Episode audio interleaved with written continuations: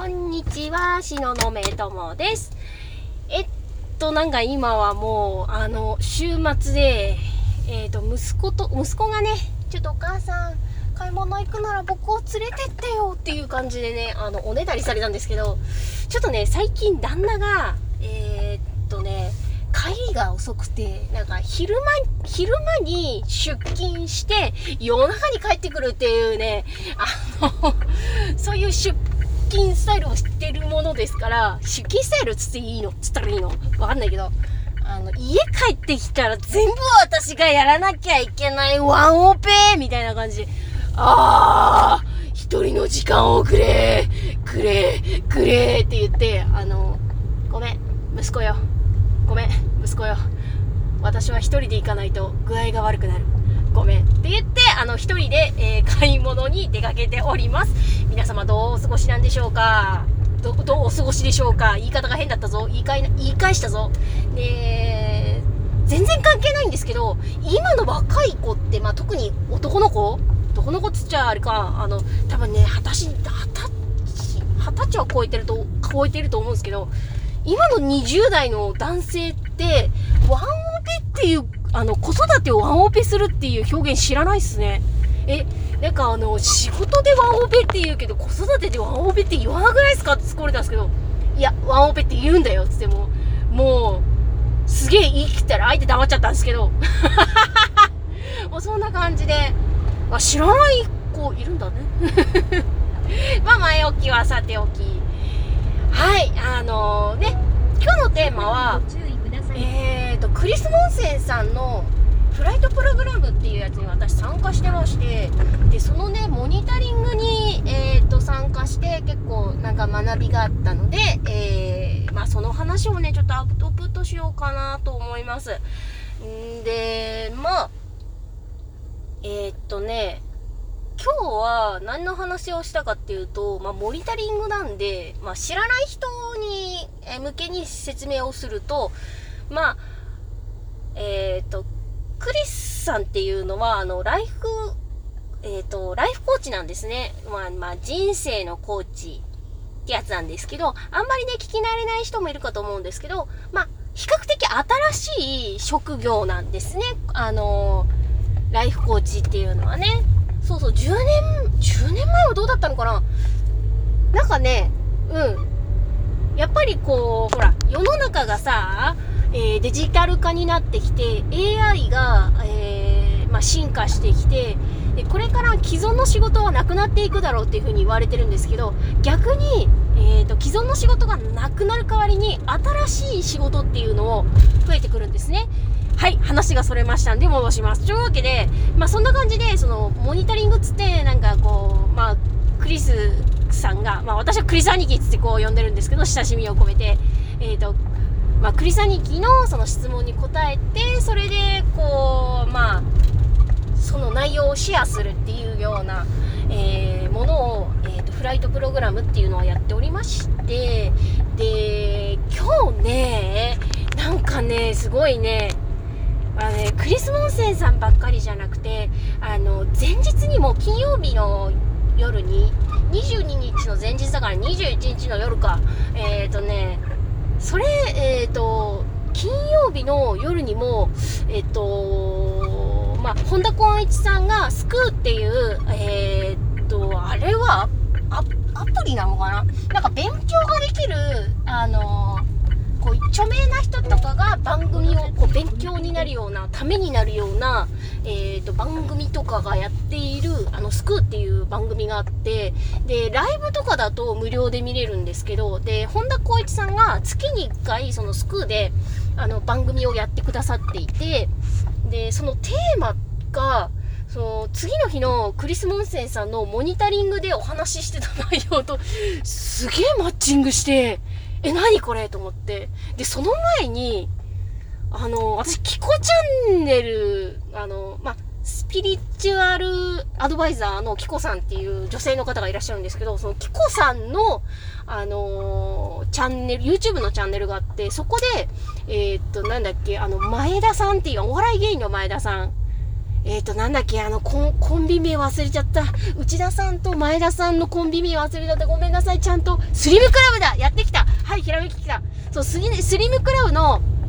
前田さんが、あの、ゲストで来られていて、で、そこで、なんか、あのー、お話ししてたことと、すごい、その、マッチング、マッチングっていうか、なん、なんていうの、こういうの。なんかね、同じことを喋ってたんですよ。その、キコチャンネルの前田さん、キコチャンネルのキコさんと前田さんで話してた内容と、あと、本田光一さんの、その、スクーの番組のテーマと、クリス・ボンセンさんのモニタリングの時で話した内容のテーマが一緒で、わーおって思いました。で、その内容っていうのが、その、自己肯定感のお話なのかなうん、自己肯定感のお話で、で、その自己肯定感っていうのは、実はこれ、あの、自己肯定感高めよう高めようって今すげえ流行ってるらしいんですけど、流行ってるっぽいんですけど、ね、教育の現場とかでも、うちの息子の幼稚園とかでも、なんか先生からのお便りで、なんか子供の自己肯定感を高めてあげようみたいなね、あの、お便りとかも見たことあるんで、いや、これは流行ってんだなぁと思って。で、まあその自己肯定感がやっぱり低いっていう話で、まあ、低いのがダメなのかどうなのかっていうと、まあ、結論から言えば、まあ、低すぎると、うーん、やっぱ生きにくさをやっぱり感じるわけなんですね。自己肯定感っていうのは、つまり自分の、その、自分自身をこれでいいんだ、私はこれでいいんだ、オーロッケーみたいな感じで、そのありのままの自分を、えー、肯定してあげること。まあ、もっと噛み砕いて言う言うと、その、そうんと、その自分の性格だったりとか、自分の行動だったりとかを、あ、いいじゃん、いいじゃん、オッケーオッケーオッケーっていうふうにこう、いつもこう、言ってあげられるかどうかっていうことなんですけど、で、本田光一さんが言ってたのが、日本人って基本的に、あの、自己肯定感低い方だよねって言ってて、で、自己肯定感低いからこそ、その慎重になって、いろいろこう、なんだろう、こう、安全に配慮したもの、あの、車だ、うーん、車、車って言ってたかな。なんかね、えっ、ー、と、私の中で一番ね、あの、安全に配慮したものっていうと、あの、新幹線が出てくるんですけど、あの、新幹線って本当に事故がなくて、なん本当に数えるくらいしか事故がなくて、本当に安全な乗り物なんですね、一番。なんかそれは日本人が自己肯定感低く、低いからとか、あの、気にしいだからっていうのがあるんですけど、まあ、こんな感じで、この自己肯定感について、すごいなんか、その、お話あったよなと思って、うん、面白いなって思ってるんですけど、で、まあ、そのクリス・モンセンさんのそのお話の中では、なんだろう、自己肯定感をこう無理やり高めよう高めよう高めようってすると苦しくなっちゃうっていう罠があるよっていうふうに言ってて、で、本田光一さんも同じようなこと言ってて、自己肯定感はそもそも高めようとするものじゃなくて、取り戻そうって、えー、思うことだよっていうふうに言ってるんですね。うーん、結構ね、そこら辺履き違えちゃうとやっぱりね、痛い目あっちゃうよな、つうのは、私も本当にそれは感じていて、なんでかっていうと、その自己肯定感を高めようっていう風にすると、あの、やっぱり無理やりやろうとすると、あ、いつも笑顔でいなきゃとか、いつもこうちゃんとしなきゃみたいな、こうバイアスがかかっちゃうんですね。で、私も、ちょっと前の私もなんかそういうのにハマったことがあって、多分ね、誰でもね、自己肯定感高めようとする人はね、一度はハマる罠だと思います、これは。これはだから、致し方ないっちゃ致し方ないのかな。うん。なんだろう、だから、ね、どうしてもこう、完璧にやろうとしちゃうんですよね、日本人って。なんでかっていうと、日本人ってやっぱりね、あれなんですよね、目が超えてるからだと思うんですよ、私。それは思うんですよね。だからほら、サービスとかも他の国に比べるとすごい水準が高いって言われたりとかするし、なんだろう、こう、お目が高いっちゅうとあれなんですけど、なんかそういうのが分かっちゃうんでしょうね、きっとその、相手が何を求めてるかとか、やっぱり相に、相手の気持ちをおもんぱかるっていうのが、こう文化的にあるじゃないですか。だから普通になんかあると、あ、すいません。いや、こちらこそすいません。みたいな感じで、こう、すい、すいません、すいませんってお互いに言ったりとかするじゃないですか。ね。なんかそれが挨拶的に みたいな時ってあるじゃないですか。そうそう。だから目超え、目超えてるっていう言い方するとちょっと語弊があるかと思うんですけど、なんかそういうの分かっちゃうんでしょうね。日本人って。なんか、ね、喋ってて思ったんですけど、だからこう、日本人ってどっかだから、なんか、まあね、スピリチュアルな話しちゃうとあれなんですけど、なんか直感力とかあんのかななんか、あるかもな。で、優しい人多いから、変な人もいますけど。ほんの一部変な人いますけど、でもやっぱり、最近思うのは、やっぱり日本人って優しいし、相手の気持ち、こう、ね、おもんぱ、おもんぱかるって言いますけど、こう、相手の気持ちも考える、相手の気持ちを第一に考えるみたいなとこありますよね。そうそうそう。なんか話がなんかどんどん、あの、えーと、なんか、こう、自己肯定感を高めるからちょっと離れていっちゃったんですけど、うん。まあだから、そうね。そう、日本人いいとこあるんですけど、ただね、他人優先し、しすぎちゃうっていうね、デメリットがあるんですよね。そうそうそう。そうなんだよね。そうそうそう。つって自分と自分で会話してるんですけど。うん。なかなかそこが、うーん、難しいなーっていうふうに感じますよね。私なんかも結構いろいろ、こう、ね、自分と自分で対話するみたいな時間を持つようにしてるんですけど、でもやっぱり他の人とかの話も聞いてみると、うん。何だったっけかなこうなん、ちょっと疲れてきちゃったのかなぼーっとしてきたな。うん。はい。ダメだ。何を話してるかわかんなくなってきちゃったよ。やばい。瞑想してきた。ウェイウェイウェイウェイ。うん。まあだから、自己肯定感は高めるという、まあ高めるっていうふうに意識してもいいんですけど、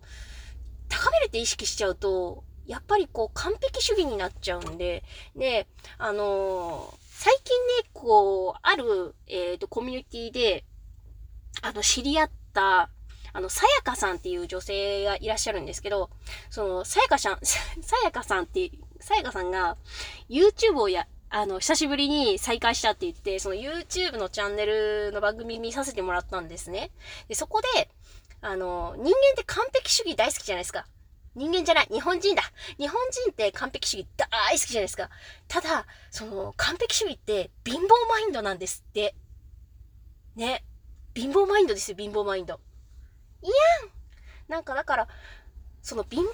インドに陥りやすい、こう、文化を作ってきちゃったから、なんでかっていうと、あの、戦争で贅沢は敵だとか、欲しがりません、勝つまではとかつって、スローガン掲げてたんで、やっぱりそういった、こうね、日本の施策みたいなのがね、強烈にみん、うん、おじいちゃん、おばあちゃんの世代から強烈に刷り込まれてるっていうのもあって、で、その子孫である私たちも、その貧乏マインドに、あの、やられちゃってるっていうね、えー、負のサイクルに入っちゃってるんじゃないかなと私は思います。で、じゃあなんでそういうさ、あの、まあ、ちょっと話なくなっちゃうんですけど、ちょっと大切なところなんでお話ししたいんですけど、じゃあなんでその貧乏マインドのスローガン掲げたのかっっていうところなんですけど、なんでかっていうと、第二次世界大戦で、あの、結局、アメリカと日本戦争する形になるじゃないですか。あの、第二次世界大戦の後半部分ですね。で、その後半部分で、アメリカと戦争した時って、結局その、あれが足りなかったんですよ。えー、っとね、えー、なんかいろいろ飛行機作る材料だったりとか燃料だったりとか、そういったものが本当に圧倒的に不足していて、で、相手は、大、あの、大陸の国ですよ。日本さ、ちっちゃい島国なんで、本当になんかそういうね、あの、何？物資っていうか、うん、物資、物資も不足しているし、そういう燃料の元？資源か。資源も足り、くっそ足りないし、だからその、ね、民間の人たちのお家の、あの、セルロイド人形のおもちゃだったりとか、あとはね、あの、金属？お鍋だったり何だったりっていうのを回収して、なんかそういった武器とか、ね、いろんなものにしたっていう話も私聞いたことあるんですけど、だからもうそうやって体当たりしないといけなかったっていう時代があったんですね。これ真面目に。で、歴史をね、結構、あの、調べていくとすごく面白いんですけど、アメリカに、あの、アメリカの戦争に負けると、あの、自分たちの文化ぶっ壊されるっていうのがあったから、日本は頑張ってアメリカとも戦争をしたわけなんですけれどもね。うん。そういうね、あバックグラウンドあるんですよ、実は。なんか日本は戦、あの、侵略の戦争をしたっていうふうに言われてるんですけど、それ言ったら、第二次世界大戦のえー、っとね、歴史を振り返ると、あの当時って植民地が当たり前なんですよね。あの、強い国が弱い国を攻め込んで植民地にするっていう時代だったんですね。だから、日本ばっかりじゃないんですよ。侵略してったのって。うん。あそういった、その、まあそういうのって多分帝国主義っていうんだと思うんですけど、そういった帝国主義に倣って日本も、まあ、えっ、ー、と、大陸の方に進出してったっていう背景があって、まあ、でもあの時代はね、本当にね、その、時代背景として本当に、本当に荒れてた時代ですよね。たくさん人死んだしね。人が人を殺、うーんと、人と人で殺し合うっていう本当に地獄のような時代でしたから、いやー、ね、恐ろしい時代ですよね。まあ、だからそういう時代背景があったんで、その物資が足りない足りないから国民の皆さん協力してくださいっていう形で国が欲しがりません、勝つまではっていうスローガンかけ、あの、掲げて、で、命を懸けてアメリカと戦ったっていう歴史があるんですよね。ただ、もう戦争が終わって70年経つんですけど、その貧乏マインドをずっと日本人は根っこの方で引きずってるんですよね。うん。だからお金稼ぐ人っ悪い人っていう風に結構ほとんどの人思ってるんじゃないですか？そうそう。これは、あのー、私もお金を稼ぐことに対してすごく不安と言いますか疑問というか、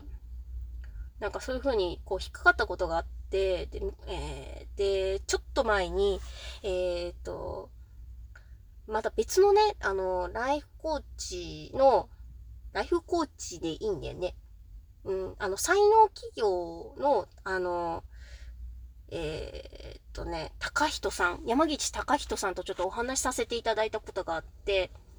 そう、あの、日本の